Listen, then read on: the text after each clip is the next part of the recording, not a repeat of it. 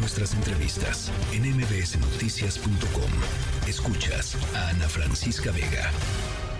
No sé si ustedes eh, han leído escuchado por ahí el caso de la elefanta Eli, una elefanta que está desde el 2012 en el zoológico de Aragón eh, y que varias organizaciones protectoras de los derechos de los animales buscan llevar a un santuario en Brasil. Eli pasó más de 25 años en un circo, en el, circo de los hermanos Vázquez. Eh, su trabajo pues obviamente forzado y obligatorio en el circo, le produjo lesiones eh, en distintas partes del cuerpo, en la mandíbula, en la espalda, una malformación en su patita eh, delantera derecha producto de una fractura que fue mal atendida.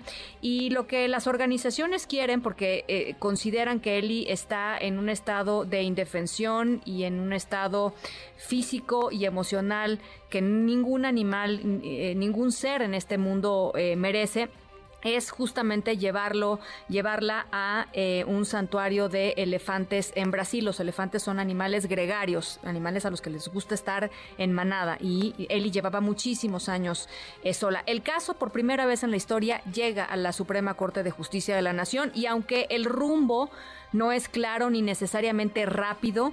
Eh, es, me parece, un precedente del cual vale la pena conversar. Susana Ramírez, directora de la Asociación Civil Despacho, va por sus derechos. Te saludo con mucho gusto, Susana.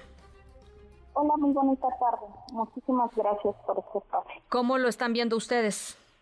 Bueno, pues es este un gran precedente, es un gran paso, el, cual es que nos sentimos orgullosos de la Suprema Corte de Justicia, de los ministros que votaron a favor, ya que dejan claro que les interesa y están comprometidos con eh, la progresividad y el derecho al medio ambiente y son son ministros que están conscientes que este mm, ambiente donde nosotros vivimos, lo vivimos pero en forma compartida con los demás, este, las demás especies. Claro.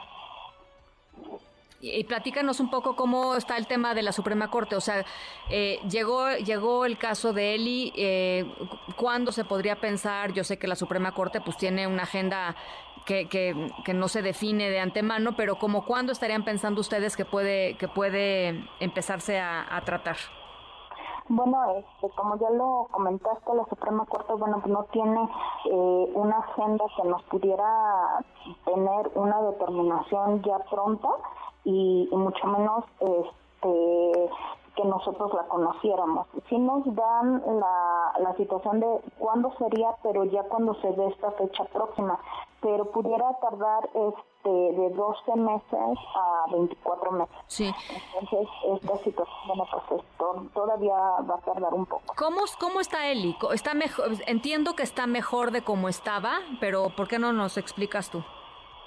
Bueno, de cómo estaba en el circo, pudiera decir que sí, el hecho de que ya no le estén montando, que ya no le estén pegando, que estén.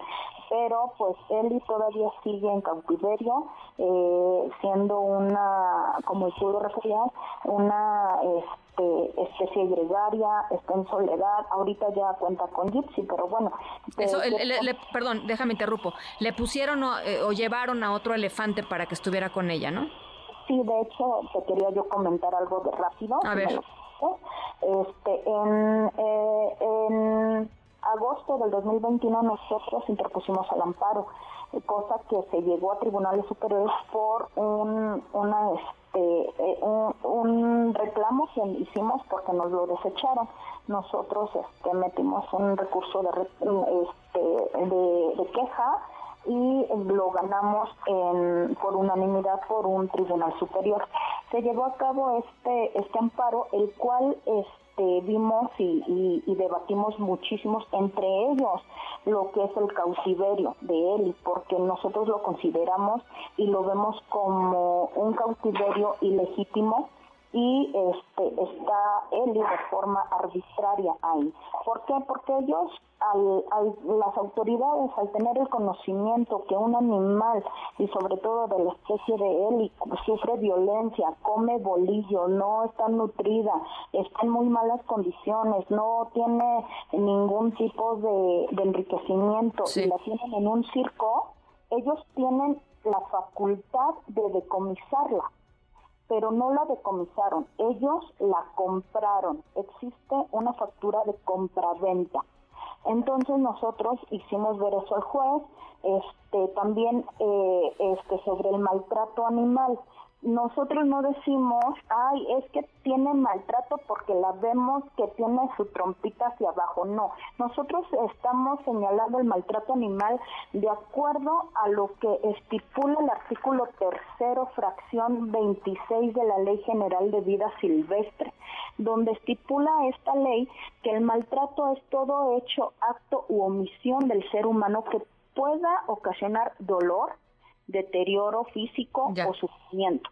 Entonces, en este sentido, él está teniendo un deterioro físico, un deterioro emocional y sobre todo sobre su salud integral física. Oye, y déjame te interrumpo un segundo. ¿Por qué el gobierno de la Ciudad de México decía que no? O sea, yo, recuerdo haber visto varias notas en estos últimos años diciendo que eh, ellos, eh, el gobierno de, en ese entonces de Claudia Sheinbaum decía que Eli estaba perfecta y que la habían valorado y que estaba bien y que estaba bien y que estaba bien. O sea, no entiendo qué ganaban primero, qué ganaban con eso y segundo, eh, pues ya cambió eso, ya cambió la percepción o, la defensa del, zoológico de Aragón o no.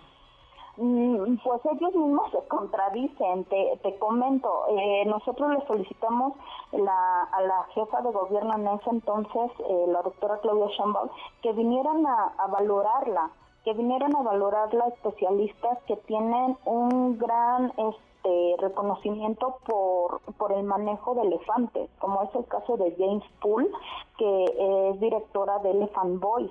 Entonces nosotros le solicitábamos eh, esa, esa valoración y que si estas, estas organizaciones internacionales determinaban que él estaba bien, estaba bien, pero se cerró tanto la señora que no nos dejó otra más que el amparo.